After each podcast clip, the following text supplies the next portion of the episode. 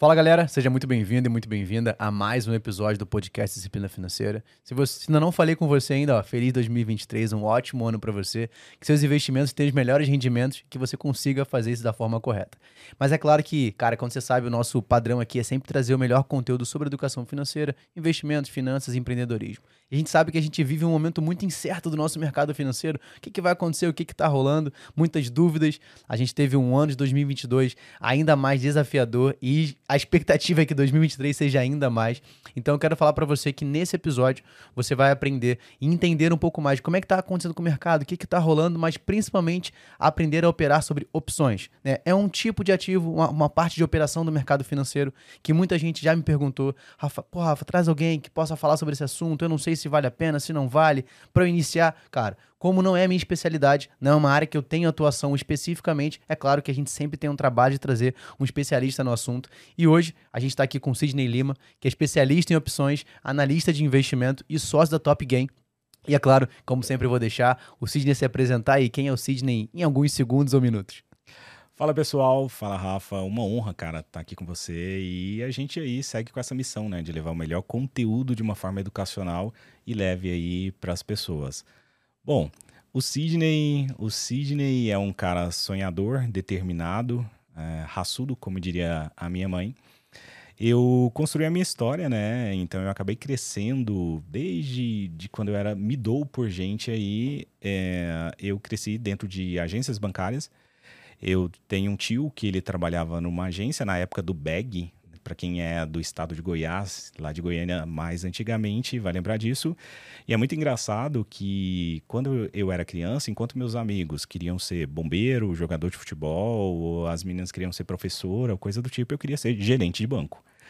Então eu cresci assim com toda essa luta, né? Acabei fazendo a minha história, sempre fui uma pessoa muito determinada. Acabei ao longo do tempo tentando entrar no banco, acabei tomando muito não, por mais que não pareça hoje, mas um dia eu tinha cara de criança.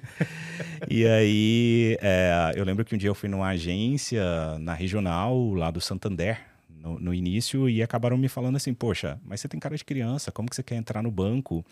E a gente tem aquela, aquela visão, né? Principalmente antigamente. Hoje não tanto, porque as coisas, o mercado financeiro já meio que deu uma flexibilizada em relação ao padrãozinho. Mas antigamente era o cara engravatado, o cara muito sério, o cara mais sênior e tudo mais, e o meu sonho era aquele, e eu não desisti do meu sonho. Acabei construindo a minha história, tem toda uma história e acabei parando no curso de administração, com ênfase em economia. É, entrei em uma empresa multinacional, porque eu não entrava, não conseguia entrar no banco, então, mas eu sempre com aquele desejo de entrar em banco, eu quero trabalhar no banco. E acabou que fiz sempre um trabalho muito bom, sempre entreguei o meu melhor, atendi as pessoas muito bem, tudo mal, trabalhar tudo mal, tudo bem. e eu acabava trabalhando ali com a área comercial, né? E eu ganhei um destaque muito grande e chegou um determinado momento é o grupo Santilana, que é da editora Moderna. Então eu acabava, eu era ali o gerente comercial da, da Regional Goiás. E o diretor virou para mim e falou assim: Poxa, CJ, qual que é seu sonho? Aí eu, caramba, não estou preparado para essa pergunta, não. E aí eu lembrava que, poxa, eu não, nunca tive condições, meus pais nunca tiveram condições. Meu pai, ele era leiturista, então ele ficava indo nos padrões de energia para fazer leitura para emitir a conta para as pessoas. Só que meu pai sempre teve a determinação de me colocar em boas escolas. Então, assim, hoje eu agradeço muito meu pai a respeito disso. E aí eu lembro que quando eu estava estudando nas escolas, bolsista eu era bolsista, mas sempre tinha meus colegas, meus amiguinhos e amiguinhas, estava fazendo intercâmbio, com aqueles 14 anos, ia para os Estados Unidos ou ia para outros países. E eu cresci com aquele sonho, só que sem ter condições nenhuma de poder fazer aquilo, né? E aí, quando ele virou para mim, esse diretor na época virou para mim e falou assim: "Qual é o seu sonho?" Eu falei: "Meu sonho é estudar fora". Eu tinha acabado de me formar, então tinha feito administração, com economia também. E eu fui para Itália. Acabei parando em Milão e eu consegui uma bolsa lá para poder estudar economia internacional. Então, da tradução de italiano, mas aqui a gente é o equivalente a comércio exterior. E eu tive toda essa experiência de como funciona a dinâmica do mercado, como que funciona essa relação de consumo entre os países. Hoje é muito engraçado que isso é muito presente no meu dia a dia porque e no de todos nós, porque tudo contexto de inflação, todo o contexto de movimentação de bolsa, das perspectivas, principalmente das empresas que estão relacionadas a commodities, por exemplo, isso tudo vem de acordo com uma relação de oferta e demanda do mercado internacional. Então eu acabei me dando muito bem nesse sentido em entender essa dinâmica que nós temos aí no mercado. E, cara, fui conseguir entrar no Bradesco, depois é, eles, o Santander me encontrou e acabou pagando uma luva quem já trabalhou em banco sabe como que funciona isso. Eles vêm ali com uma luva para tentar te tomar de uma outra instituição que dá até uma balançada das pernas. Mexe no bolso, né? Mexe ele, no ele bolso. Mexe, me, quando mexe no bolso, a gente fica. O que, eu vou fazer agora, né? Mexe no bolso e no coração. Mas aí o que acabou acontecendo? Eu fui pro Santander, cara. Fui pro Santander. É, no Bradesco eu já construí uma carteira na área de atendimento, fui gerente de gerente comercial. Então eu trabalhava na ponta, na linha de frente, né? Com com o pessoal. Acabei migrando ali no meio do caminho para a galera de alta renda, então eu trabalhava com o pessoal, de, atendia as pessoas com carteira de investimentos de 5 milhões, 10 milhões, isso lá em 2014, por aí, que hoje é muito dinheiro, na época era muito mais dinheiro. Então, fui para o Santander. No Santander, aí eu acabei conhecendo aí esse mercado de investimentos de uma forma mais interessante e a gente vai falando mais sobre isso ótimo, logo logo. Ótimo, a gente vai entrar especificamente nisso, mas teve duas coisas que você falou no início aqui agora da sua jornada que para mim faz muito sentido, né? Primeiro foi a, a importância que o seu pai sempre deu para a educação. Né? Então ele sempre investiu na sua educação e isso é muito importante. A gente bate sempre nisso aqui e fala, cara, às vezes a gente tem uma dificuldade de falar assim, poxa, mas eu não tenho tanta oportunidade. Mas, cara, busca oportunidade. Né? Hoje a gente vive uma área de conhecimento. É lógico, talvez o, quem está assistindo a gente, você não tenha a condição ideal, os seus pais não podem, mas, cara, procura, busca, vai na internet, vai, vai no YouTube. Tem muita coisa boa e muita coisa ruim. Faça o filtro, mas você consegue se desenvolver. Entendendo que a educação foi extremamente necessário, até para te colocar num ambiente que aquele ambiente te despertou uma ideia de fazer o intercâmbio. Talvez se tivesse em outro ambiente, isso não teria desperto. Calma aí. Poxa, ninguém tá falando sobre isso. A minha realidade social nunca falou sobre intercâmbio. Mas quando você falou, poxa, calma aí, isso aqui surge uma oportunidade. E aí você vê que essa oportunidade você conseguiu olhar para esse cenário e hoje o trabalho que você atua, talvez, cara, 10, 15, né, 20 anos depois, você já tá vendo que aquilo que você estudou faz sentido para a área de atuação que você tem hoje. Então, cara, você vê que todo o processo de construção da sua vida te preparou para um cenário que você tá. Faz sentido? Totalmente, em gênero, número e grau, né? É, eu, eu, inclusive, hoje eu já tenho um filho, meu filho fez dois anos na semana passada, e ontem mesmo eu estava conversando com a minha esposa, tipo, poxa, a importância disso, né? Comentei com meu pai sobre escola do meu filho e tal, e, e eu entendo muito sobre a importância disso. E meu pai, para mim, foi um guerreiro, porque meu pai era, por exemplo, hoje ele ganhava se fosse hoje, exemplo, ele ganhava R$ 1.500 e pagava R$ 1.000 de escola, porque eu era 50% bolsista, mas ele falava, semana passada mesmo eu encontrei com meu pai, ele falou que não se arrepende disso. E, e era uma, uma época mais difícil, em, principalmente em relação ao acesso à informação, né, Rafa? Hoje a gente tem informação para tudo quanto é lado. Então, assim, é, e aí voltando a esse assunto que você falou sobre o, o lugar, você está, eu também defendo muito a ideia do ambiência. Então, existe, eu acho que a ambiência na vida de qualquer pessoa é muito forte. Então, sempre esteja ali junto de pessoas que pensam igual a você, que, que têm os mesmos objetivos que você, que querem alcançar igual a você, o que você quer também. Então, uma luta sozinha, ela é muito mais difícil que uma luta de galera, né? Então, arruma uma briguinha com o coleguinha na escola, tenta bater nele sozinho e vem com os amiguinhos ali para ver se não, se você não se dá muito bem. Então, ambiência, cara, para mim, sem dúvida, foi o que mais acabou me ajudando. Ah, isso é ótimo. E aí, falando da sua jornada, né, que lá mais para frente foi despertar para você no Santander a ideia de investimento. Né? E aí hoje você é analista de, de investimento, você tem algumas certificações. E eu quero trazer, mais ou menos, a gente falar sobre o cenário. Né? Então a gente viveu o ano de 2022 extremamente desafiador. A gente fechou o índice de ações, o índice Bovespa, em torno de 4,69%, se não me engano, no ano. A gente teve uma inflação ali te teoricamente controlada comparado a 2021, fechando em quase 6%. Mas acho que muita gente no início de 2022 esperava uma recuperação melhor.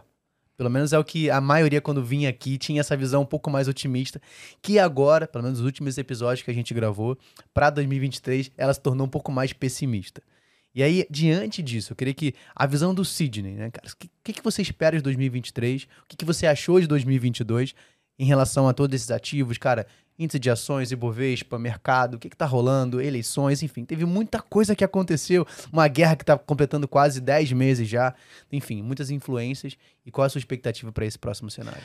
Bom, é, toda vez que a gente vai falar da pauta econômica, das perspectivas econômicas, que obviamente vai refletir qualquer é, ação da Bolsa Brasileira, porque basicamente a ação, a precificação de uma ação dentro da Bolsa, ela está relacionada à lucratividade que aquela empresa tem. E o lucro da empresa está direta, diretamente relacionado à economia daquele país, enfim. Então, todas as vezes que a gente vai olhar para perspectivas, nós temos que olhar dois pilares. Para mim, isso é o principal quando a gente olha pelo contexto de nação, no caso Brasil, principalmente o Brasil, que é o patamar de internacional, como eu tenho os parâmetros econômicos no mercado internacional, as relações comerciais, os impactos, inflação e tudo mais, e também os contextos políticos. Então, contexto político ele tem uma influência muito grande sobre a pauta econômica naquela nação. Inclusive, quando nós vimos o finalzinho do ano, né, foi meio negativo ali para a bolsa. os dois primeiros dias de janeiro também tiveram um cenário um tanto quanto negativo para a Bolsa de Valores, movimentos fortes de queda, está relacionado a uma perspectiva não tão otimista para o parâmetro local, que quando a gente fala de Brasil. Então tem que olhar aí muito sobre essas duas pautas. Eu sempre falo para os meus alunos, principalmente de mentoria, é, sobre não existe dinheiro de graça, não existe dinheiro grátis, tá? Tudo começou quando a gente teve ali os Corona Vouchers, né? Então, a, os bancos centrais, alinhados ali com os governos de vários países, começaram a meter grana no, no bolso das pessoas. Literalmente, né? Bastava um cadastro que você já conseguia receber ali seus 600 reais. É lógico que tem os critérios e tudo mais. Mas é, quando a gente tem muito dinheiro na economia, a gente tem, naturalmente, as pessoas fazem o quê? Com dinheiro no bolso, na mão, vão gastar. Se a gente tem um efeito manada, que a gente chama no mercado, de pessoas gastando, a gente tem uma elevação muito forte do preço de qualquer coisa. E isso generalizado é inflação alta. E aí, na rabeira disso, como diria lá em Goiânia, a gente tem que fazer uma elevação da taxa de juros para poder falar assim: ô, Fulano, não gasta tanto não. Vocês aí estão gastando demais. Porque isso é uma, uma ferramenta né, de política monetária que o Banco Central tem para poder controlar os preços, para fazer com que as pessoas não gastem tanto. Então, assim, beleza. Quando você fala, por exemplo, poxa, no início do ano passado tinha uma perspectiva de que o ano de 2002 seria melhor, é simplesmente porque, se tudo tivesse acontecido como estava planejado, sim, nós teríamos um ano de 20, 2022 muito melhor principalmente, por exemplo, para o setor de varejo, para o setor que tem, tem, depende muito desse dinheiro circulando na economia de uma forma mais ampla.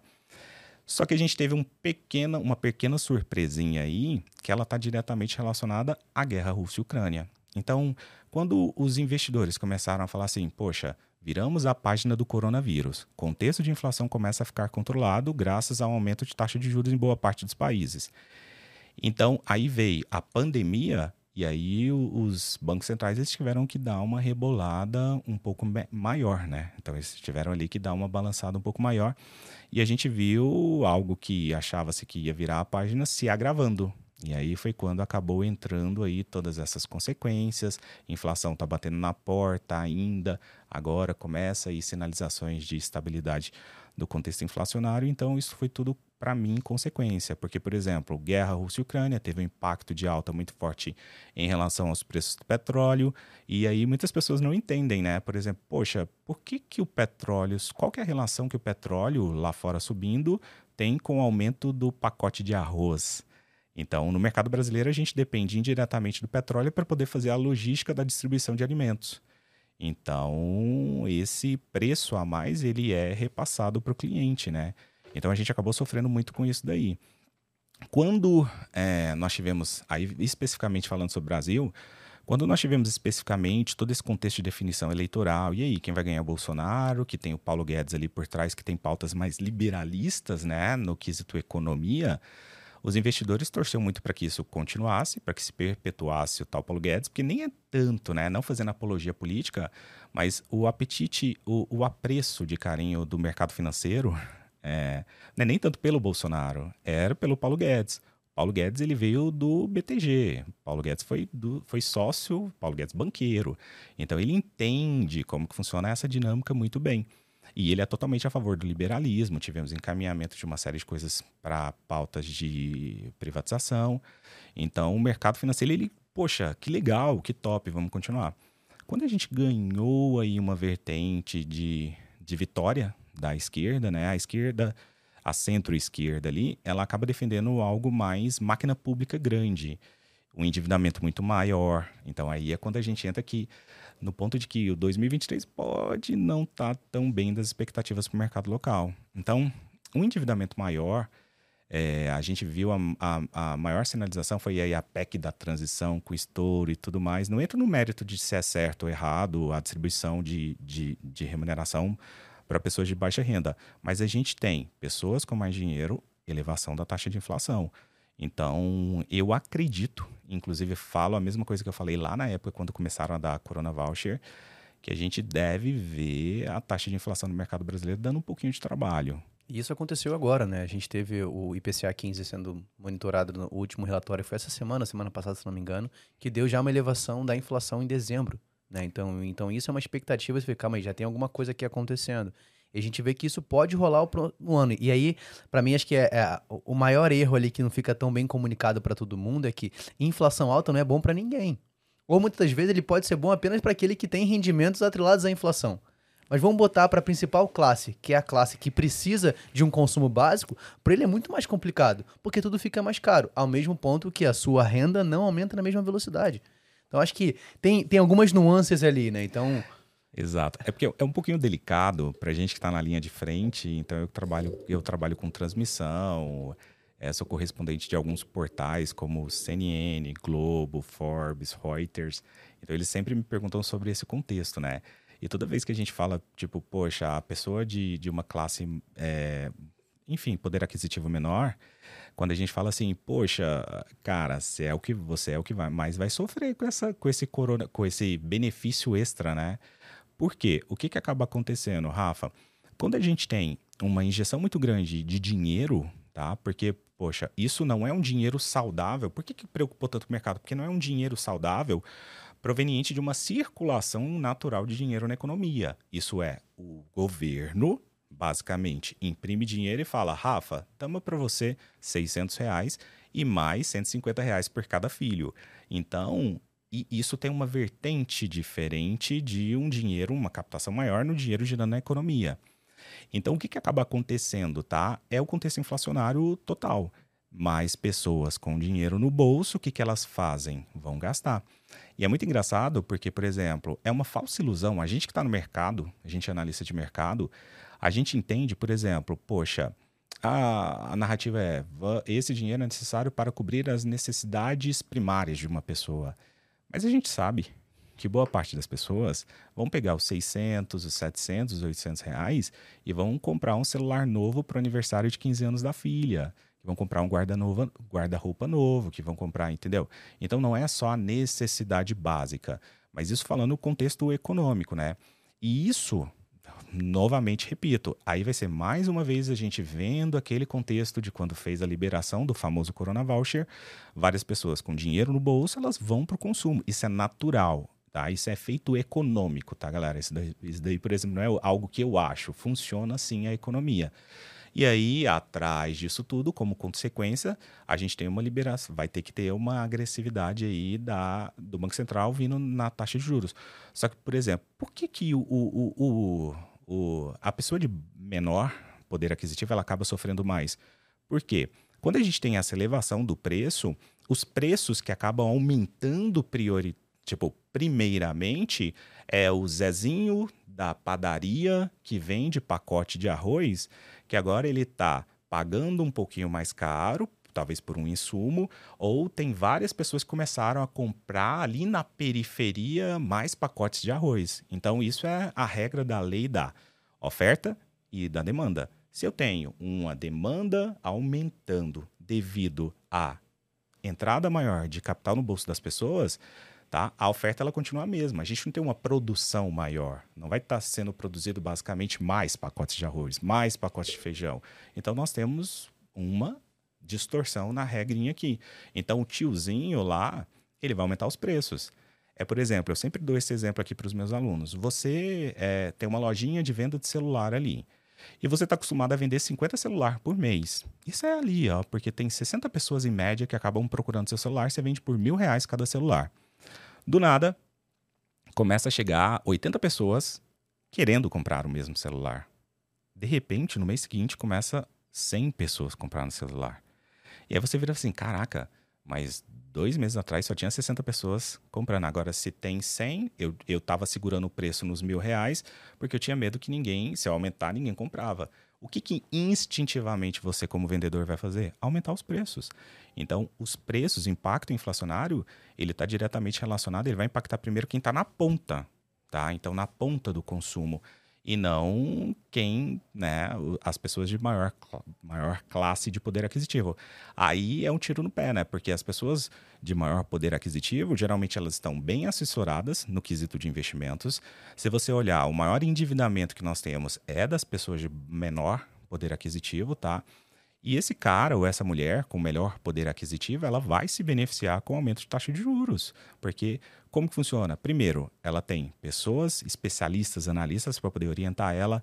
Ela tem acesso a melhores produtos, Sim. enquanto uma pessoa de menor poder aquisitivo está comprando um título de capitalização na agência do banco. Uma pessoa com bom poder aquisitivo, ela está fazendo um fundo fechado, entendeu? Com um analista exclusivo e um gestor exclusivo para ela. Então tem algumas vertentes. E se a gente vem, quando eu tenho a elevação da taxa de juros por parte do Banco Central para conter essa inflação, tá? Essas pessoas, a gente vê nitidamente isso, as pessoas migrando de maior poder aquisitivo da bolsa de valores para a renda fixa. E aí tem um agravante. A pessoa, agravante depende, né, da ótica. Mas é a pessoa não tem risco nenhum, dependendo de, da ótica também, se ela está na renda fixa e está tendo uma rentabilidade muito melhor.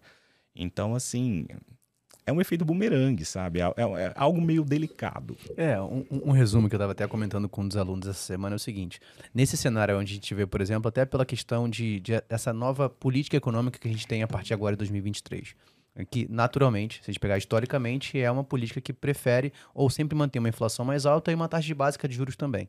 Então a gente pega aqui nesse cenário, no meu ponto de vista, é o seguinte: quem tem dinheiro vai se prevalecer, vai se favorecer.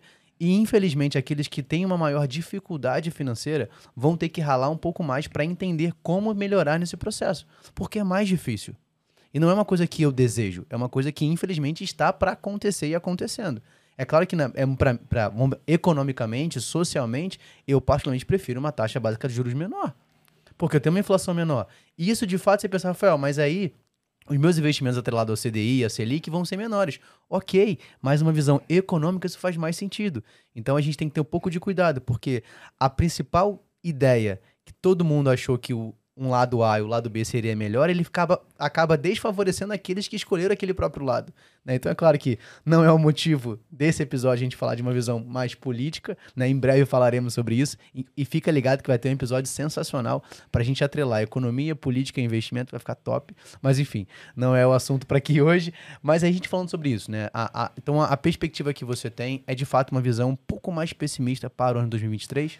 É, a, a minha perspectiva para parâmetro econômico, tá, é que principalmente esse início de 2023 vai ser bom, tá? Então, essa primeira, essa primeira sensação, né, que era uma das preocupações, não querendo entrar no parâmetro político, mas era uma das sensações almejadas pelo próprio PT e pelo Lula, né? Então, essa percepção, todo mundo fala, né, sobre como será ah, os 100 primeiros dias do governo foi isso. Então, isso, quando der 100 dias, escrevam isso. Vai ter um monte de manchete, os 100 primeiros dias, como anda a aprovação do governo.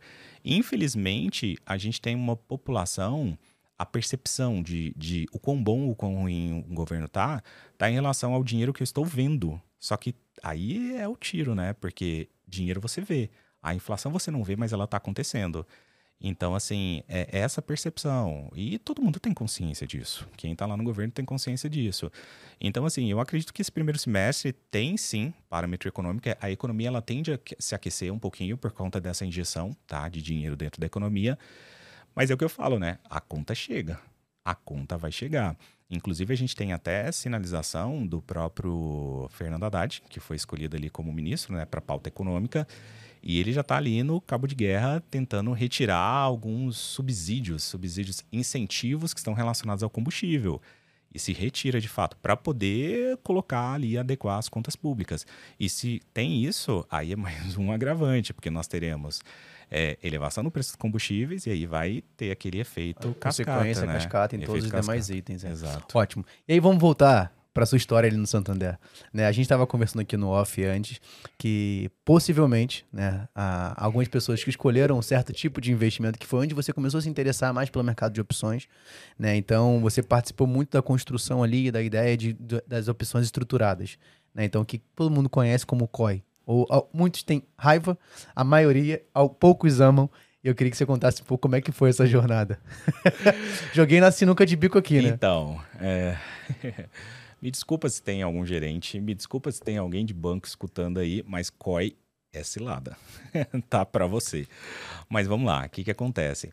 É, eu construí minha carteira, na, eu construí a minha carreira, desculpa, na área comercial. Dentro do banco, eu ganhei um destaque de relevância, tá? Relevância legal na área comercial. Foram os melhores cargos que eu acabei conseguindo. Tipo, foi uma ascensão meteórica a minha carreira dentro do banco. É, e aí eu já estava lá no Santander, por exemplo, eu já estava na área de investimentos, sempre amei a parte de investimentos. Tá? Comecei, eu, Sidney, o primeiro investimento que eu fiz foi em renda fixa, foi num CDB, coloquei 50 reais, mas apaixonei porque no dia seguinte eu, tenho, eu tinha 50 reais e 7 centavos, foi tipo isso, aí tudo começou. E aí é, eu, eu comecei sempre a estudar sobre quais os produtos, porque para que eu fosse um bom vendedor, eu tinha que entender ah, qual que é aquele produto, o que, que é aquele produto, como ele é feito, como, é que ele, como ele é montado. E aí, na época, os bancos teve um boom de extraordinário que todos os bancos começaram a comercializar, inclusive para o varejo, para os clientes eh, convencionais, que é o famoso COI, Certificado de Operação Estruturada. E aí me chamou muito a atenção, porque eu, eu- já tinha aquela malícia, porque não existe almoço grátis, não existe nada sem risco, principalmente quando a gente fala de investimentos, de mercado financeiro. Porque, poxa, alguém vai te dar dinheiro? Qual que é a lógica de alguém do nada falar assim, não, eu vou te dar dinheiro? Não, não tem, entendeu? E foi quando eu comecei a estudar sobre o COI. E aí, no entanto, era um projeto meio que piloto dentro do banco.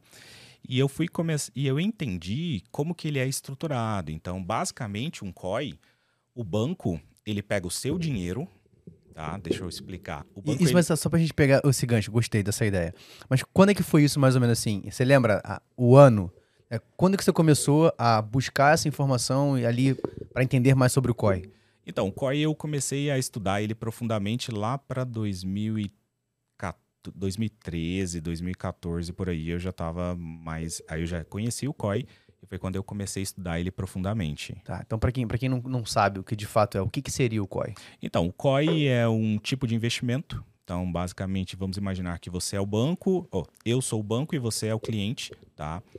É, e eu, banco, chego para você e falo assim, olha, eu tenho um investimento aqui que ele vai estar atrelado, né? Então, o, o banco ele é obrigado a detalhar quais vai ser, qual vai ser ali o ramo de alocação que ele vai fazer em relação ao seu COI, mas ninguém lê. A gente sabe que ninguém lê. Inclusive, por experiência como gerente, eu sei que ninguém lê, tá? Então, assim, é, ele vai pegar o seu dinheiro. Então, Rafa, eu, banco, pego o seu dinheiro. Vamos imaginar 5 mil reais, tá?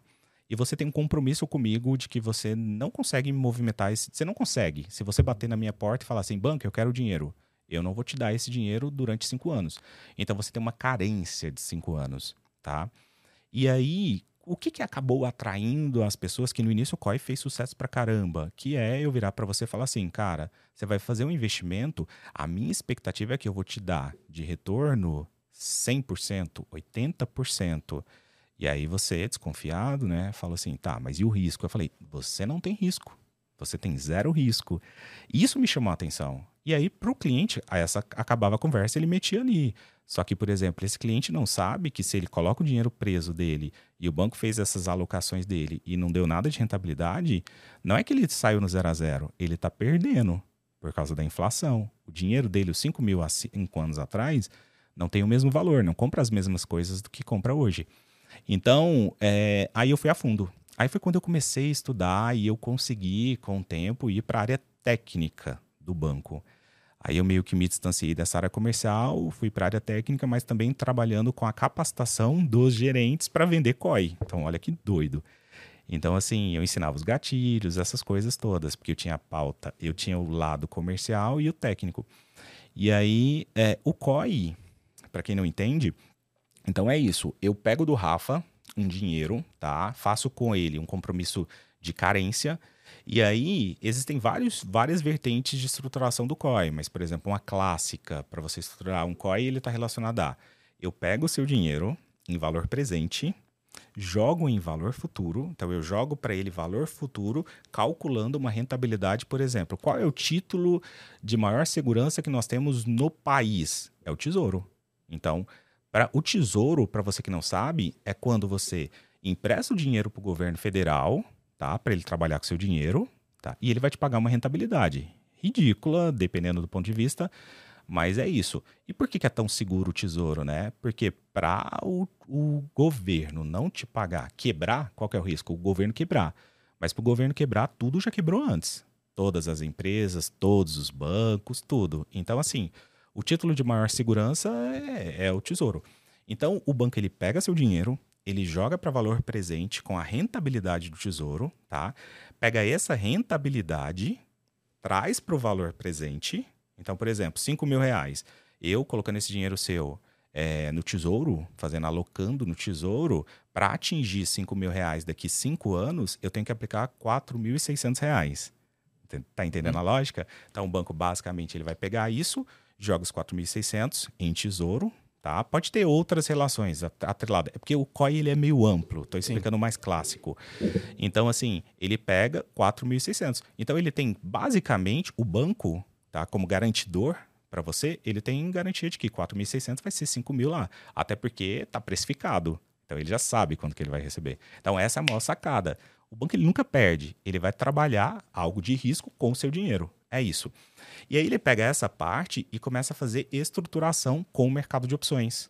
Então a gente faz, tem uma série de estruturação com o mercado de opções. Até esse negócio de jogar lá para frente, ele pode ser feito com o mercado de opções, que é quando a gente vem para opções exóticas, uma série de coisas. E foi aí que eu comecei a entender, eu, poxa, então não é bem sem risco. Tá entendendo? Não é bem sem risco. O banco ele está alocando em algo é, de muito bom risco, só que ele amarrou você por um determinado tempo. E aí ele vem trabalhar para operações arriscadas, seja operações de especulação, até mesmo bolsa, tá? Tipo, com as próprias opções, especulação e tudo mais. E aí, beleza, se deu ruim, beleza, ele vai te devolver os 5 mil. Que estava alocado, por exemplo, num título que ele poderia ter essa garantia. E aí é que vem a, grande narrativa, né?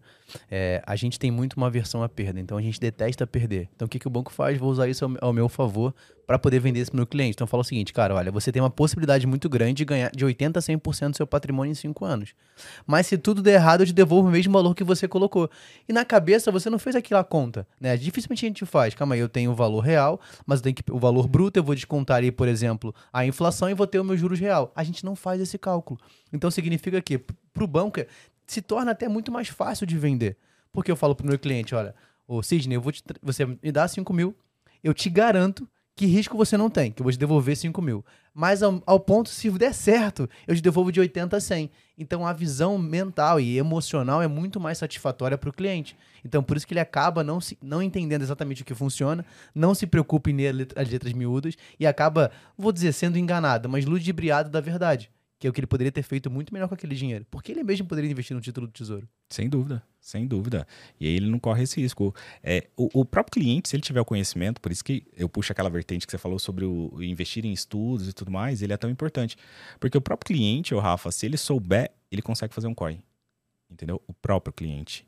E o melhor de tudo é que poxa, além de tudo no COI, você ainda paga taxa administrativa para o banco, entendeu? Então é. ainda tem a taxa do banco. Então, na realidade, você vai receber menos que 5 mil também. Tem isso. É, a gente, não, para não, não ficar tão complicado e levantar tanta polêmica, a gente deixou sem a taxa administrativa, né? É. Porque acho que é essa que mata quase tudo, né? É. Então, é, é, é igual eu, por exemplo. Poxa, eu tenho mentoria no mercado de opções. Então, a cada três, quatro, seis meses que seja, a gente abre uma turma de mentoria do mercado de opções, mas é punk, é pra galera, tipo, operar opções até com robô operando opções. Então, assim, o que, que acaba acontecendo? O, o COI, cara, ele é uma alternativa para várias pessoas que querem investir, mas não têm conhecimento, assim como os fundos de investimento, entendeu? Só que, assim, é, é, é muito complicado falar bem do COI quando você está por trás, sabe? Porque você sabe o que é. Então, poxa, é ruim para o cliente? Depende, entendeu? Para mim que tenho conhecimento, é, não faz o mínimo sentido eu colocar meu dinheiro no COI, da mesma forma que não faz o mínimo sentido eu comprar um título de capitalização. Então, assim, são coisas que o conhecimento ele é libertador, sabe? Então, conhecimento super indico todo mundo a a começar a investir, a tentar procurar conhecimento por conta própria e tudo mais, para que você não necessariamente caia numa cilada, né? Mas, poxa, você está dando dinheiro para as pessoas. E é por isso que o rico, como diria a música, né? O rico cada vez fica mais rico, porque ele sabe lidar com o seu dinheiro, né? Então, Não, e, e você falou, né? O conhecimento, a gente tem uma, uma vantagem muito grande na, na, realidade que a gente vive hoje. Ele ser muito disseminado, até o ponto de ser até muito conhecimento, de se tornar uma obesidade mental de tanta coisa que a gente tem. Você tem que saber filtrar aquilo. Mas também, cara, a gente tem várias ferramentas, né? Inclusive, é, na próxima semana a gente vai abrir uma das turmas de mentoria de investimento, que foi uma mentoria em grupo que a gente criou em 2022. E a ideia justamente é pegar na mão de cada cliente, né? Então, quando eu abro essa mentoria, ela geralmente é feita para no máximo até 15 alunos. Né? Então, justamente porque sou eu ali pegando na mão dele e colocando o primeiro passo. Cara, como é que você monta uma reserva? Começa em renda fixa. O que, que são os títulos de renda fixa? Como é que você coloca? Como é que você escolhe um bom CDB? Porque muitas vezes você olha um CDB, lá, tá pagando mais de 100 é bom. Calma aí, você viu a análise de risco daquele banco? Né? Então, agora nesse cenário, principalmente agora, cara, tem muita coisa estranha. Então, pegar esse passo a passo, cara, em cinco semanas a pessoa não vai se tornar um especialista mas ele vai saber tomar boas decisões. Porque quem te fala que se torna especialista em pouco tempo, é, cara, não consegue. Você vai saber tomar boas decisões, que para mim é muito mais importante.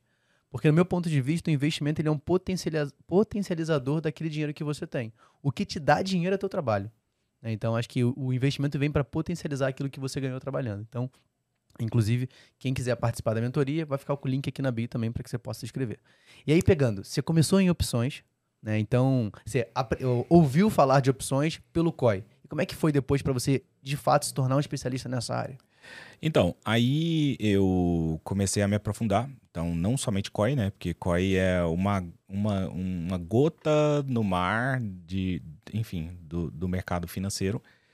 E, e enfim, é, foi um produto que ele explodiu na época porque o banco ganha muito dinheiro. O banco não tem risco nenhum. Ó, o banco sim não tem risco nenhum, né? E ele tem muito. E ele ganha taxa e tudo mais. Então é muita vantagem para o banco. Só que as pessoas que tempo começaram a conhecer o COI, igual capitalização hoje. Então, assim, e eu comecei a, a me interessar. Esse foi meu primeiro contato, né? Tipo, poxa, existe um tal de mercado aqui que chama de opções.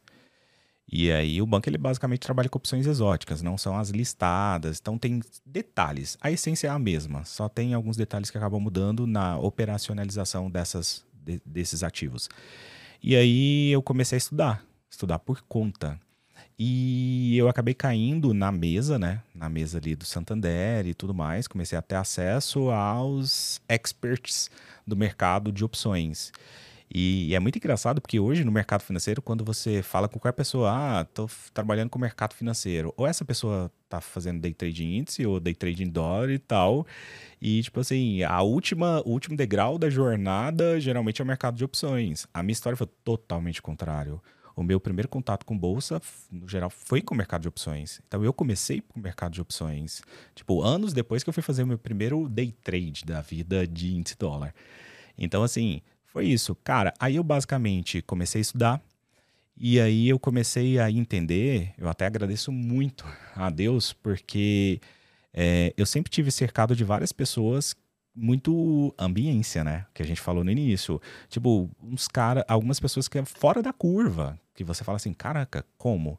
Então, por exemplo, eu lembro que teve um dia que uma pessoa que trabalhava junto comigo falou assim: "Nossa, a bolsa hoje ela vai cair até tanto e vai fechar com 1% de alta". Cara, isso era 8 da manhã. Quando a bolsa fechou, fechou com 0,98% de alta. Aí você fala assim, como que esses caras de banco conseguem isso, entendeu? Como? Qual que é a lógica que esses caras têm? mas é o que a gente chama tempo de tela e tudo mais. Então, esses caras sempre estão pensando o que, que os outros caras do lado do outro lado estão pensando. E, ca e calha, né, encaixa muito bem o mercado de opções. Porque o mercado de opções você está negociando direitos, seja de comprar ou de vender algo. É muito comum para nós, pessoa física, estar é, tá relacionado a esses mercados de, mercado de opções relacionados a ações. Mas tem mercado de opções relacionado à negociação de direito de comprar ou vender dólar de, no futuro, de vender boi, de vender milho, e o banco ele opera pesado nisso, né? E foi aí que eu comecei a olhar e eu, e eu acabei entendendo muito essa dinâmica do racional por trás de qualquer operação. Então, o mercado financeiro ele vai muito além dos candles, dos gráficos ou do tape reading, que é o fluxo, né? Então, ele vai muito do racional. Então, foi muito bom, inclusive isso ajuda muito a minha assertividade de renda variável, por saber como entender a lógica do pensamento das pessoas que estão por trás, principalmente o institucional. E aí, nesse mercado de opções, é, eu fui raçudo. Porque na época não tinha curso, você não achava ninguém de, de, mercado de opções. Hoje, se a gente olhar, tem sete pessoas no máximo referências de mercado de opções no mercado brasileiro, entendeu? Para pessoas físicas. Imagina antigamente, lá em 2014, 2013, não tinha. E aí eles começaram a me ensinar. Então eu tive que aprender muito na raça, isso tudo, e apaixonei por esse mercado. Ótimo, ótimo. Mas aí, a, a galera tá. Quem tá ouvindo a gente? É, o nosso público, muitas vezes, a galera que tá ali começando, tá ali, cara, querendo fazer uma coisa diferente, saindo um pouco da renda fixa, se aventurando um pouco mais. E ele escuta opções e fala assim: o que, que é isso? Né? Então, acho que, antes de mais nada, a gente conseguir explicar o que, que é o mercado de opções, como que ele funciona. Então, de forma mais objetiva, mercado de opções você vai estar tá negociando o direito de comprar ou de vender algo no futuro por um preço definido, tá? Vou pegar aqui, para mim o exemplo mais clássico é esse celular aqui, ó. Esse daqui é meu celular. Vamos imaginar que esse celular ele vale 10 mil reais, Rafa, tá? Vamos imaginar aí. E esse celular é meu, é minha posse, ele é meu patrimônio, tá? E aí eu viro para você, você é uma pessoa que está no mercado financeiro, está na bolsa e você tem interesse em comprar esse celular. Só que agora, Rafa, você não tem dinheiro. Você não tem os 10 mil reais. Eu estou com ele à disposição para você vender. Para eu vender, caso você queira comprar. Só que você não tem 10 mil reais para me pagar agora. Então, obviamente, eu não vou te entregar o meu celular. Só que aí foi quando surgiu esta necessidade, mediante a expectativa que você tem. Então você vira e fala assim: Poxa, Sidney, eu não tenho os 10 mil reais para te pagar agora, mas eu tenho 100 reais. Aí eu vou te falar: Poxa, mas 100 reais não paga meu celular. Aí você vai falar assim: Não, eu não quero o seu celular agora. Eu vou te dar, Sidney, 100 reais para você me dar o direito de poder comprar o seu celular no mês que vem por 10 mil reais. Entendeu? Então, para mim, essa é a forma mais simplista da gente explicar o mercado de opções. E aí, ô Rafa, você tá me dando, você vai me dar 100 reais só para eu garantir que te venda esse celular por é, eh, 10 mil reais, tá? No mês que vem.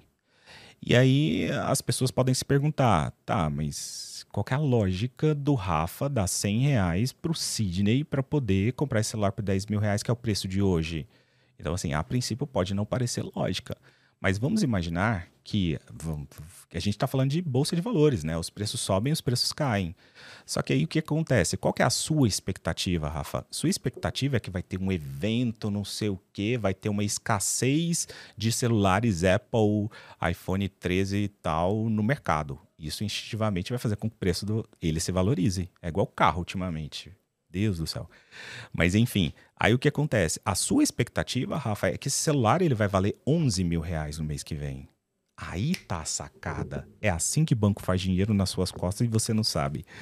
Mas o que, que acaba acontecendo? É, você me deu 100 reais. Quando chegou no mês que vem, Rafa, esse celular, vamos imaginar, que ele está sendo negociado no mercado à vista, né, que a gente chama na bolsa tradicional, por 11 mil reais. O que, que você vai fazer? Você vai bater na minha porta. Isso de um sentido ilustrativo. Você vai bater na minha porta e vai falar assim: Sidney, esse celular, sabe? Lembra o celular? Eu te dei 100 reais. Você vai ter que me vender ele por 10 mil reais. Eu vou falar assim: lógico que não, Rafa. Que viagem é essa? Esse celular vale 11 mil. Aí você vai falar assim: não importa. Eu comprei uma opção. Ou seja, eu comprei o direito de comprar o seu celular por 10 mil reais. E aí eu vou ser obrigado a te entregar o meu celular, recebo 10 mil reais, só que você tem, gastou 10 mil reais por algo que vale 11. Você acabou de exercer o seu direito, né, que a gente chama no mercado de opções, o que, que você faz agora? Pega o meu celular, vai lá no mercado e vende por 11 mil reais. Você gastou 100, ganhou 900 reais.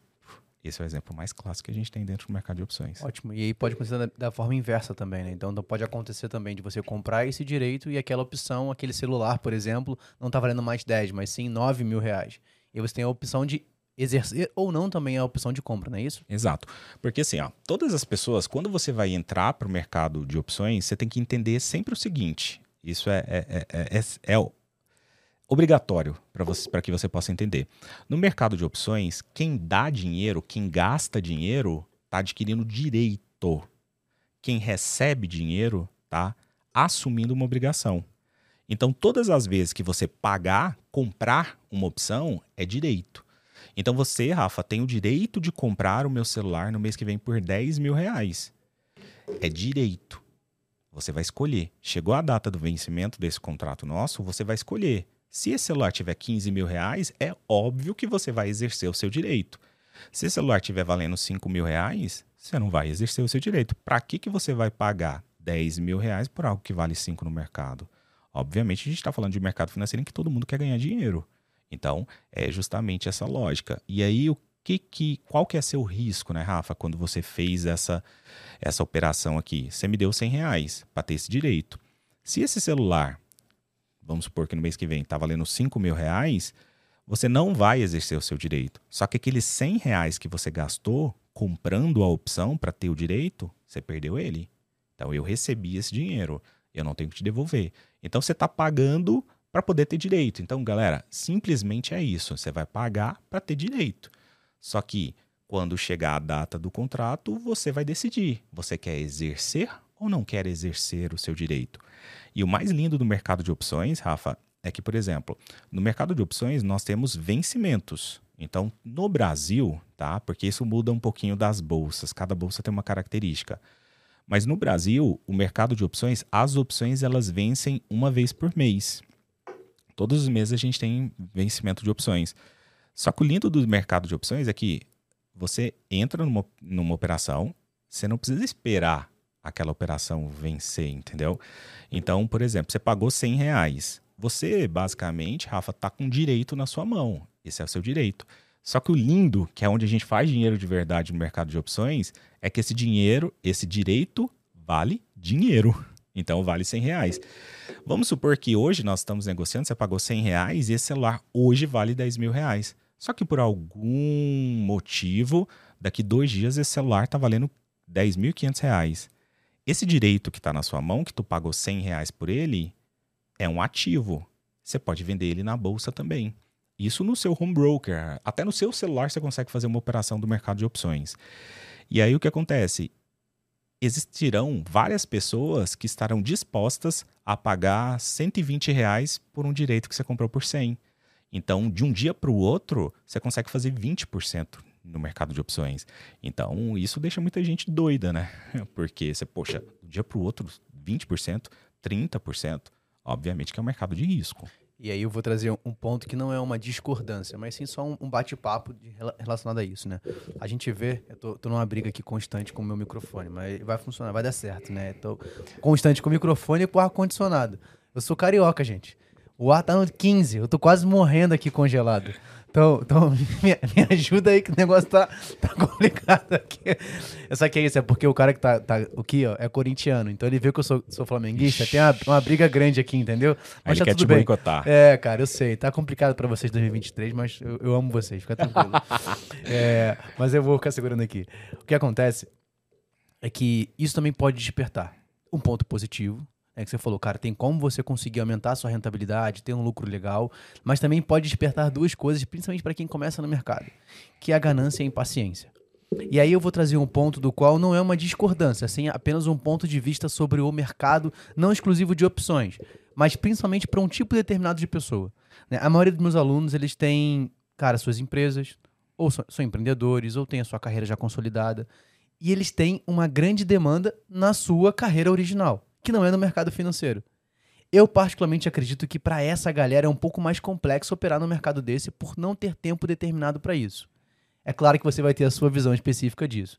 E aí eu acredito que existem formas de você conseguir diversificar os seus, os seus, investimentos ao ponto de conseguir ao longo do tempo ter o melhor resultado. Não que ele não possa operar, mas se ele não tem a habilidade ou talvez o conhecimento suficiente, ele vai deixar que esses dois grandes vieses atrapalhem a vida dele, que é a impaciência e a ganância que, você pensa disso? Faz sentido? Porque, assim, é claro, hoje você tem uma especialização, você atua diretamente no mercado, sempre está acompanhando, vê notícia A, notícia B, tem uma atividade maior. Então, para a grande maioria que tem uma gestão mais passiva dos seus investimentos, não uma gestão mais ativa, talvez seja uma complexidade nesse início de processo. Então, concordo na parte do, do uh, pessoas mais gananciosas e tudo mais. É, mas assim, mercado financeiro e como todo, principalmente renda variável, né, bolsa de valores, que é o, sobretudo que a gente fala, é, ele não é para amadores e ele exige muito, amadores no sentido de exigir muito de parâmetros mentais, tá? Então, mentais, porque você pode facilmente tá, abrir seu aplicativo de celular, comprei uma ação da Petrobras. Aí você compra, do, dois dias depois você está perdendo 20%. E isso instintivamente, como você disse, principalmente para quem está iniciando, entra em pânico e o que, que faz? Vende. A pessoa vende e sobe. Então, isso é aí novamente que o Rafa falou para vocês, super válido isso. Invista em conhecimento. Principalmente nisso que o Rafa estava falando no início dos investimentos, como começar. A base é essa. Porque você começa da forma certa. O mercado de opções ele é conhecido como mercado um pouquinho mais complexo, então ele já está lá nos últimos degraus, ali, ali na parte da, da escadinha, ele já está lá, no lá no topo da escadinha quando a gente fala de conhecimento de, de, de, de bolsa e tal. É bem nichado, né, esse mercado. Só que assim, existem algumas coisas, por exemplo, eu tenho muitos alunos que são médicos, advogados, então é isso. O mercado de opções ele é amplo. É, nós temos dentro do mercado de opções, Rafa, mais de 10 mil estratégias para o mercado de opções. Sobretudo, são operações de especulação. Quando você vai para a bolsa de valores como um todo, você tem dois perfis. Nós temos o perfil do investidor e nós temos o perfil do especulador. Né? O risco está no do especulador, porque o especulador, que é aquela para você que não sabe, especulador é basicamente aquela pessoa que quer comprar, subir dois dias, daqui dois dias subiu, vende, põe dinheiro no bolso e tal. Essa é a pessoa que tem que ficar acompanhando o mercado. Só que eu defendo muito, Rafa, a ideia de patrimônio. Tá? Inclusive, eu falo que a vida financeira de qualquer pessoa que está mexendo com isso de mercado financeiro, ele tem que ser pautado em três pilares. O pilar principal, que é o pilar do patrimônio, o segundo pilar, que é o pilar da renda passiva, que é o objetivo de todos nós, sempre, para os filhos e tudo mais. E o terceiro pilar, que é o pilar do risco. O pilar do risco são as operações de risco, trade frenético e tudo mais. Ele é um pilar que não obrigatoriamente ele precisa estar ali na tríade do, do, do seu, da sua vida quanto ao mercado financeiro. Então, para mim, o foco principal é patrimônio. Super oriento todas as pessoas que vão começar no mercado financeiro aí dar uma estudada na renda fixa, fazer seu primeiro investimento, porque tem isso de, nossa, eu tenho medo de perder meu dinheiro. Ali você não vai perder, teoricamente você não vai perder seu dinheiro, tá? Então tem um nível de segurança imensamente maior. E eu sou um cara muito apaixonado pelo mercado de ações, tá? Então, o mercado de ações, principalmente com pautas de longo prazo. Longo prazo é o quê? É você, poxa, tá trabalhando, você tem o trabalho convencional seu e você começa ali, tira 50 reais por mês, 100 reais por mês, 200 reais por mês, compra boas ações. E aí eu dei essa volta toda para chegar num detalhe. No mercado financeiro, existem várias pessoas que elas querem comprar o seu patrimônio. Vamos imaginar que o seu patrimônio está nas ações. Então, todo o meu patrimônio praticamente ele está em mercado em renda variável tá? E está em ações. Só que eu utilizo o mercado de opções para poder amplificar os meus retornos financeiros. Então, por exemplo, eu tenho uma ação da Vale, tenho 100 ações da Vale, e aí eu tenho, comprei elas por 60 reais. Dando um exemplo, não sei como que está a cotação agora, mas existem várias pessoas que elas estão dispostas, por exemplo, a me dar 3 reais para eu garantir para elas que vou vender as minhas ações por 80 reais no mês que vem. Então, se eu tiver que entregar as minhas ações, que é o meu patrimônio, eu vou estar tá ganhando dos 60 até os 80, só que eu embolsei os 5 reais, os 3 reais. Se você começa a fazer isso de uma forma recorrente, quando você vê sua carteira do mês, ela teve uma adição de rentabilidade de 30%. Entendeu? Então, assim, isso vai exigir, que é o que a gente chama das estratégias de renda no mercado de opções. É lindo isso, porque você vai precisar basicamente de 10 minutos, 15 minutos, uma única vez por mês, e você não precisa acompanhar o mercado. Você simplesmente foca aquilo que você falou e eu defendo totalmente, que é focar na construção dos investimentos, do patrimônio. Só que além de estar tá ganhando dinheiro com esse patrimônio seu, com esses investimentos, você ainda está mensalmente vendendo o direito de outras pessoas comprarem o seu patrimônio. Então, risco, que risco você adquire mais? Nenhum. Então aí é a pauta do, do, da área do investidor, né? Não é o especulador. Agora, o especulador, aí sim, ele mediante a ganância, principalmente, ele pode acabar se machucando um pouco mais com o mercado de opções. É, a gente vê também, cara, e, e, é legal a gente trazer essas visões, né, que são, são diferentes, mas que levam sempre para o mesmo ponto, que é o bem-estar do investidor.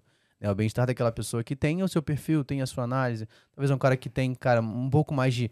Vamos botar, uma visão mais conservadora, então ele vai ter um pouco mais de dificuldade, tá tudo bem. Né, eu dei uma palestra ontem, um treinamento, e a gente estava falando sobre as possibilidades de você construir o seu primeiro milhão, né, que talvez é o sonho de muita gente na sua jornada. E aí eu fiz três análises. Uma análise de uma pessoa que tinha uma, um perfil mais conservador, um moderado e um mais agressivo. E aí todo mundo queria sempre olhar para o agressivo. Eu falei, beleza, isso é muito legal. Por quê? Porque o agressivo conquistaria aquilo em uma quantidade menor de anos. Eu falei, ok, mas para você fazer isso, você precisa ter uma possível rentabilidade média de X valor. E todo mundo, cara, mas o que, que eu tenho que investir? Eu falei, ah, você tem que ter uma carteira mais diversificada, um mercado um pouco mais de, é, de ativos em renda variável. Ah, não, eu tenho um pouco mais de receio. Eu falei, então, então você topa, ao invés de conquistar, vou botar um exemplo aqui, em 10 anos, ao invés de 10, em 20, e ter uma rentabilidade menor? Ele, topo, ok. Então a questão é você entender aonde você quer chegar e até onde você topa o risco que você pode correr. Porque por mais que você possa diminuir o risco, você não consegue zerar o risco em todas as operações. Então é importante que você entenda o seu perfil, o seu objetivo e assim, dentro daquilo que você se propõe a correr de risco, de acordo com o nível de conhecimento que você tem, não só o perfil de investimento, melhores resultados você vai colher. Exato. E, é, e é entender muito, por exemplo, todas as vezes que eu vou fazer uma alocação, a gente usa esse termo dentro do mercado financeiro, em um determinado ativo, investimento, né? É, quais são os riscos que ele, ele me envolve? Então, e existe uma máxima no mercado, se for falar com qualquer analista de investimento, ele vai falar: ah, quanto maior o risco, maior é o retorno.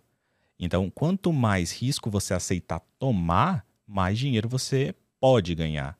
Pode ganhar. Não significa que vai ganhar, mas você pode ganhar. Então, você tem que ter plena ciência disso e eu acho que sempre dá um passo para trás para entender qual é o seu perfil.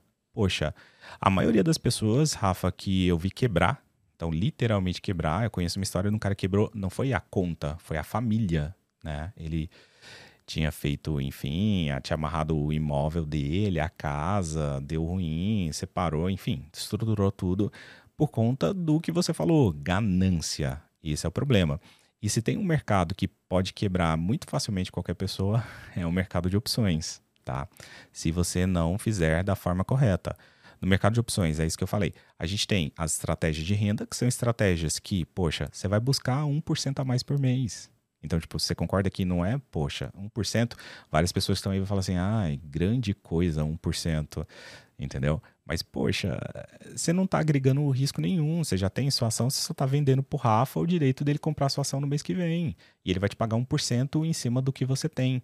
Só que, poxa, se você for fazer isso, isso de uma forma recorrente, você alcança. Então, isso o mercado de opções. Só que também existe no mercado de opções, a gente tem uma série de influencers, que não cabe citar nome, mas que induziram pessoas recentemente, né, a comprar opções de algumas empresas. Mas por que, que as pessoas foram tão atraídas, né, Rafa? Porque mostra ali na conta que você pode ganhar 100%. Sabe o que é você colocar mil reais hoje? Vai lá, pega parte do seu salário, coloca mil reais e amanhã você tem dois mil reais. Então, assim, as pessoas batem muito nessa tecla. E o mercado de opções, Rafa, ele te proporciona facilmente isso. Facilmente. Só que, quanto maior o risco, maior o retorno. Qual que é o investimento em sã consciência né, que vai te pagar 100%? Então, da mesma forma que você pode ganhar em um dia mil por cento, você pode perder 900 reais de um dia para o outro.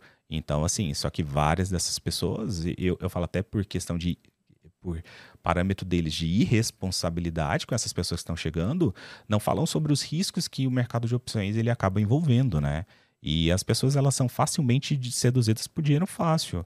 E uma coisa que eu falo olhando para você é: não existe dinheiro fácil no mercado tá? Então sempre invista aí em conhecimento e entenda, poxa, eu vou entrar nesse tipo de operação, vou entrar nesse tipo de investimento. Quais são os riscos que tenho envolvido?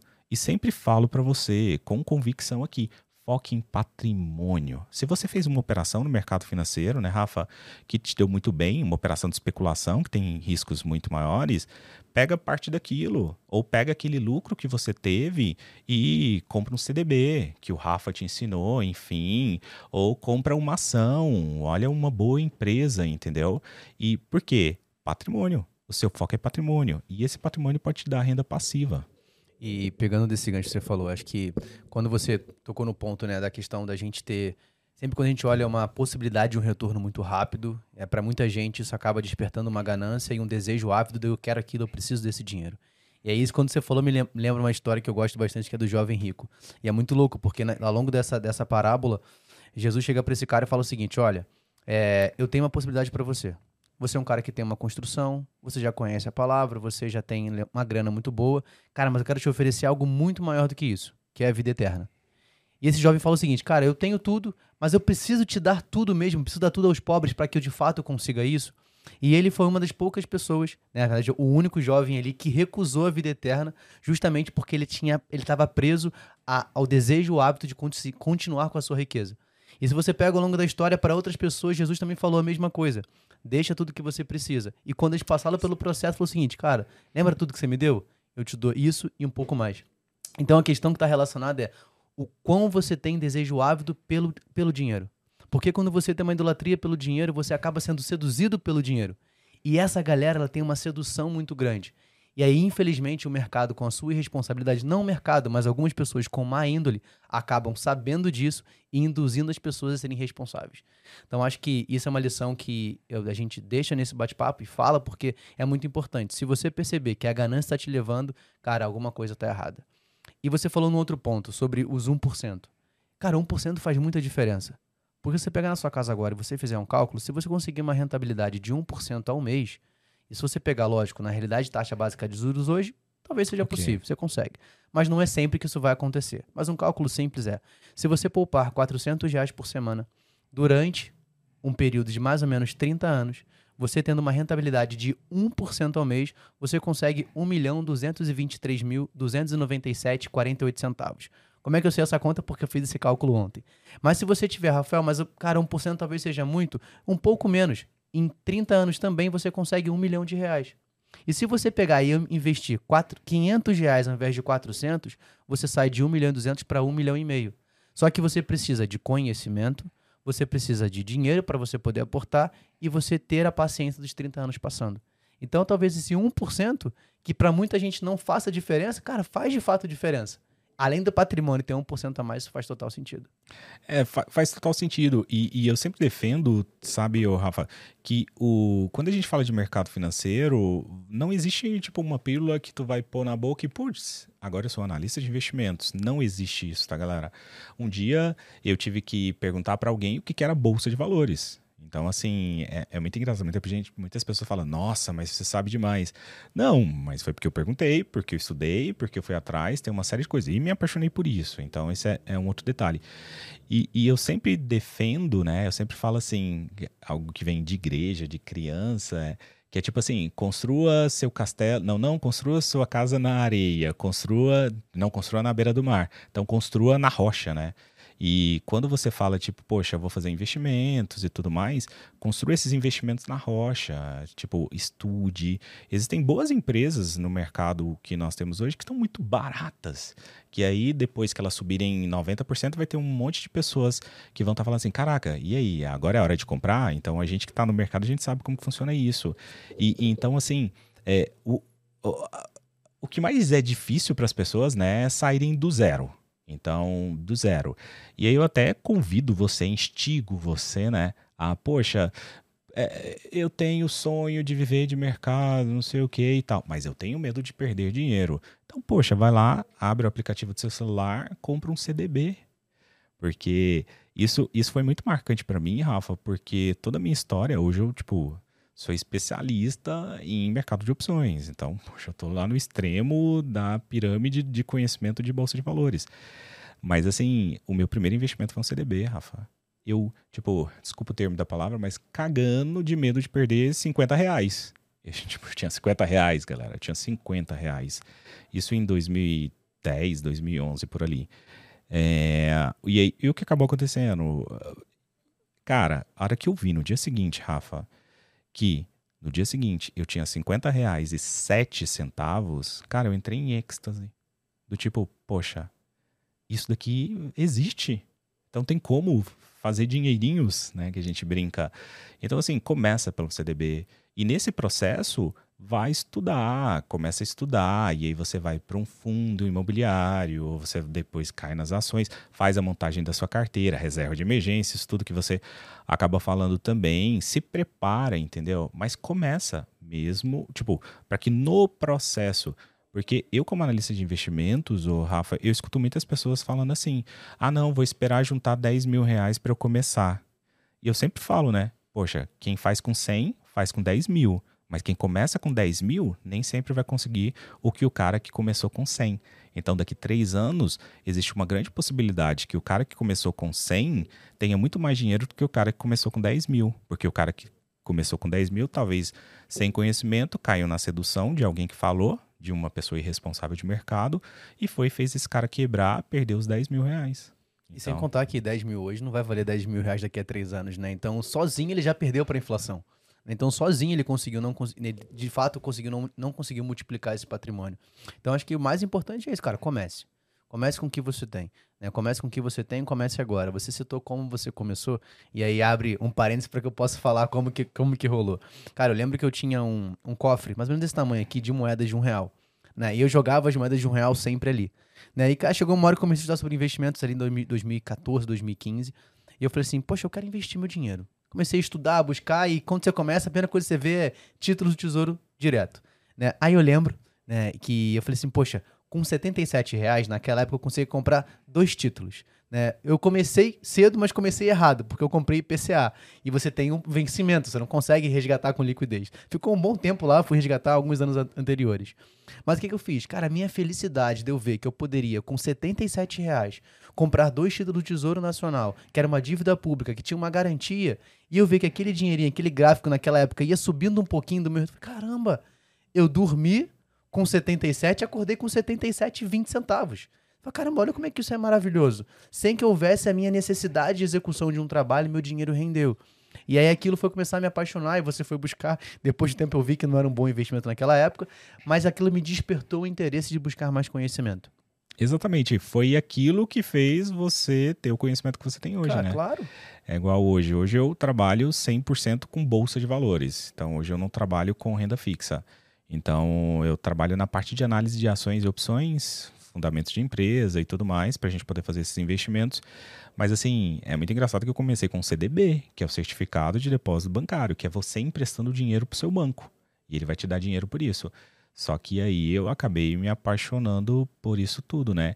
E eu sempre bato nessa tecla, o, Rafa, de poxa, não espere ter dinheiro para começar a investir, sabe? Poxa, só para você ter ideia.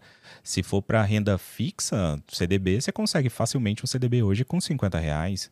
Nubank, C6 Não, e tem, tal. Tem, hoje, tudo para todo lugar tem. Um real você consegue começar. Tem alguns CDBs de alguns bancos que um real você começa.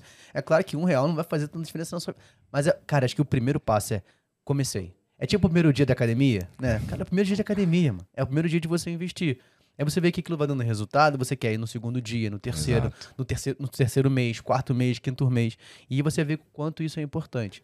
Acho que não esperar começar. Comece, que é aquilo vai te dar tanto prazer e satisfação que você vai começar a olhar para o seu orçamento mais uma vez assim.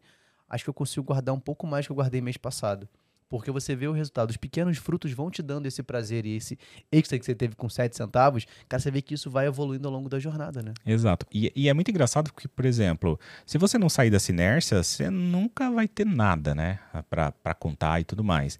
E eu me lembro muito, Rafa, de uma história que eu acho que isso, muitas pessoas vão se conectar com isso. É, eu tenho um filho, como eu falei no início, meu filho fez dois anos na semana passada. Amo de paixão.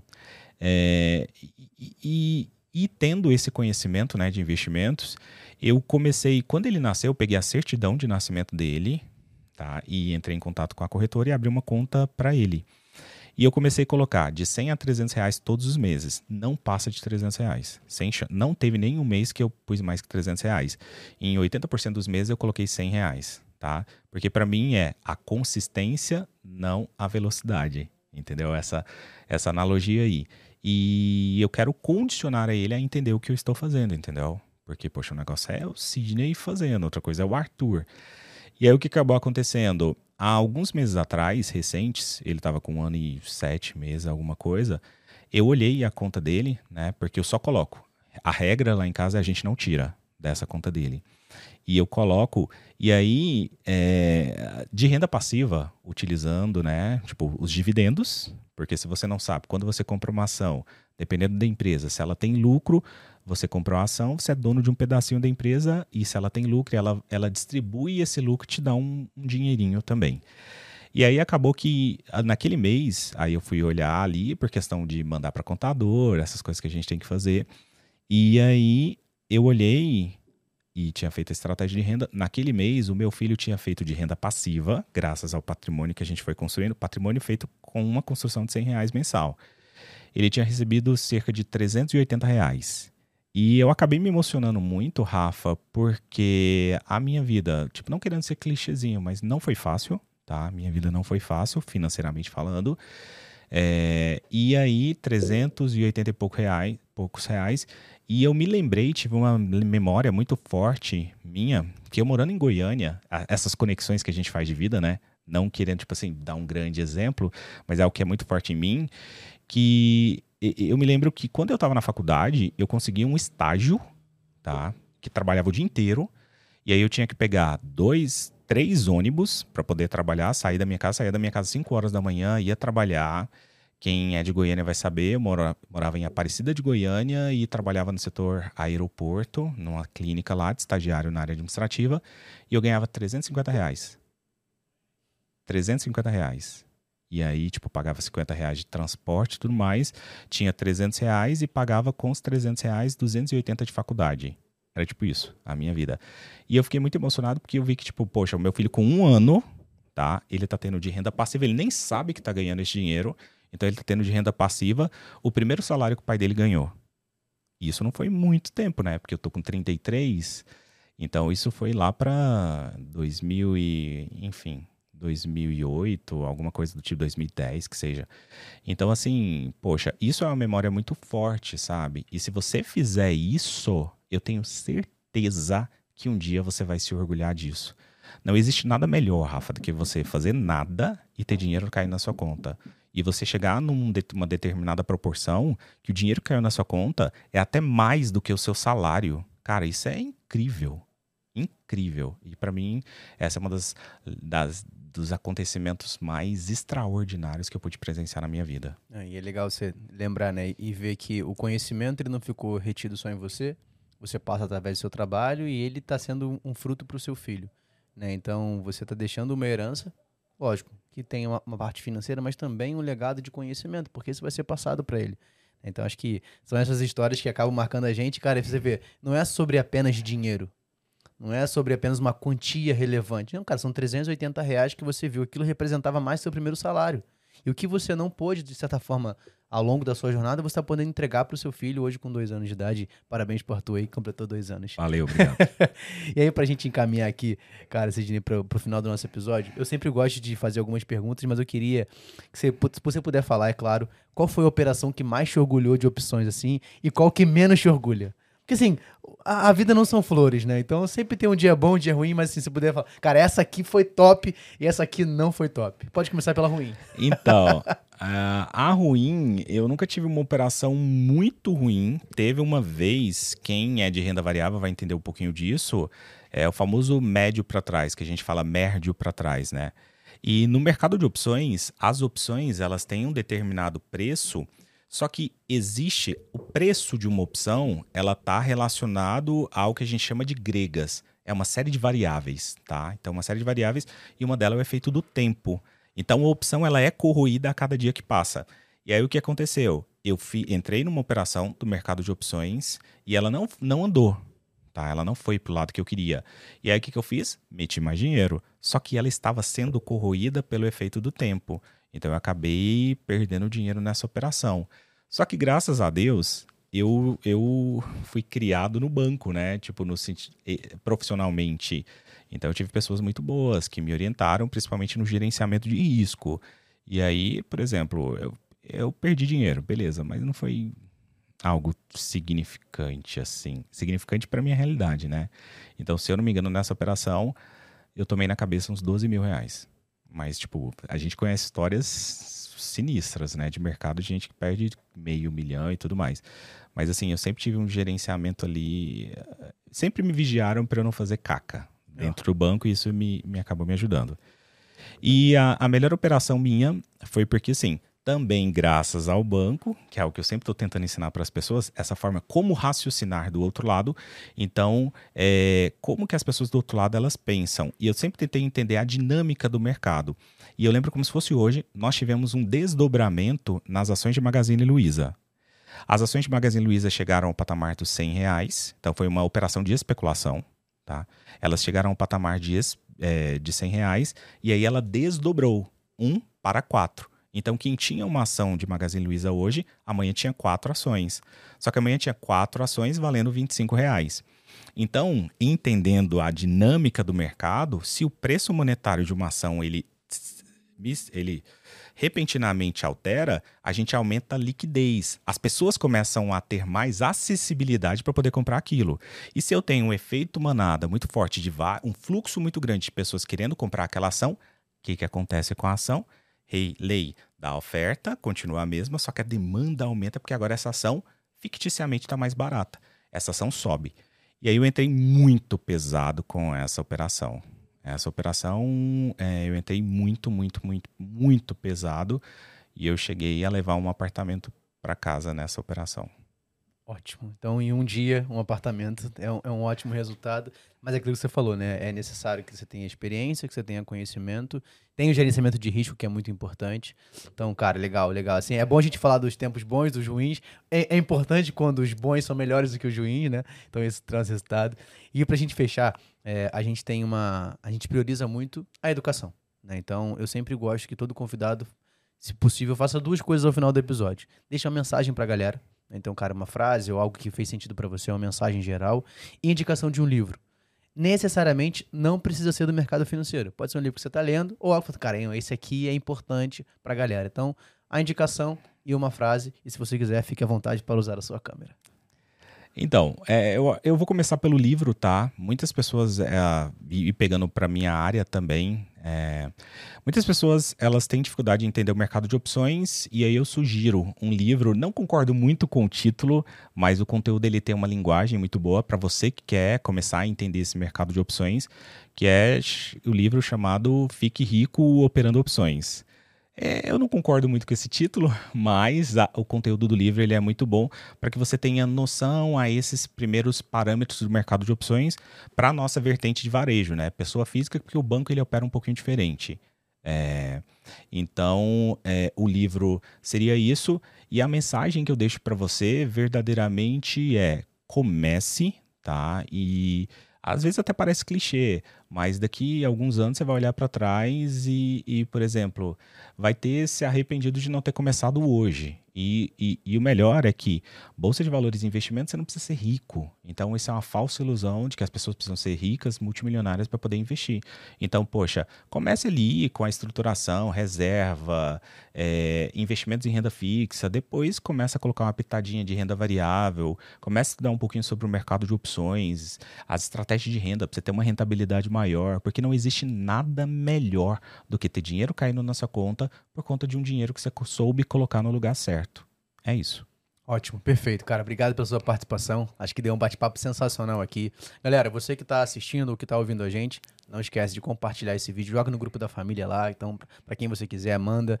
É, se estiver assistindo a gente, tira um print aí, marca a gente nas redes sociais. Sidney, aproveitando, como é que o pessoal te acha também, né, cara?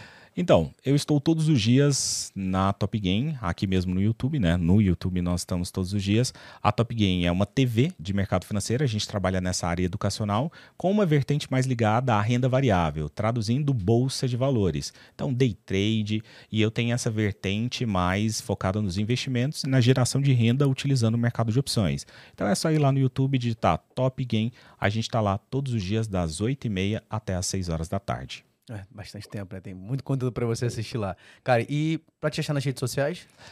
No Instagram, arroba o Sidney Lima. Não é Sidney Lima, é o Sidney Lima.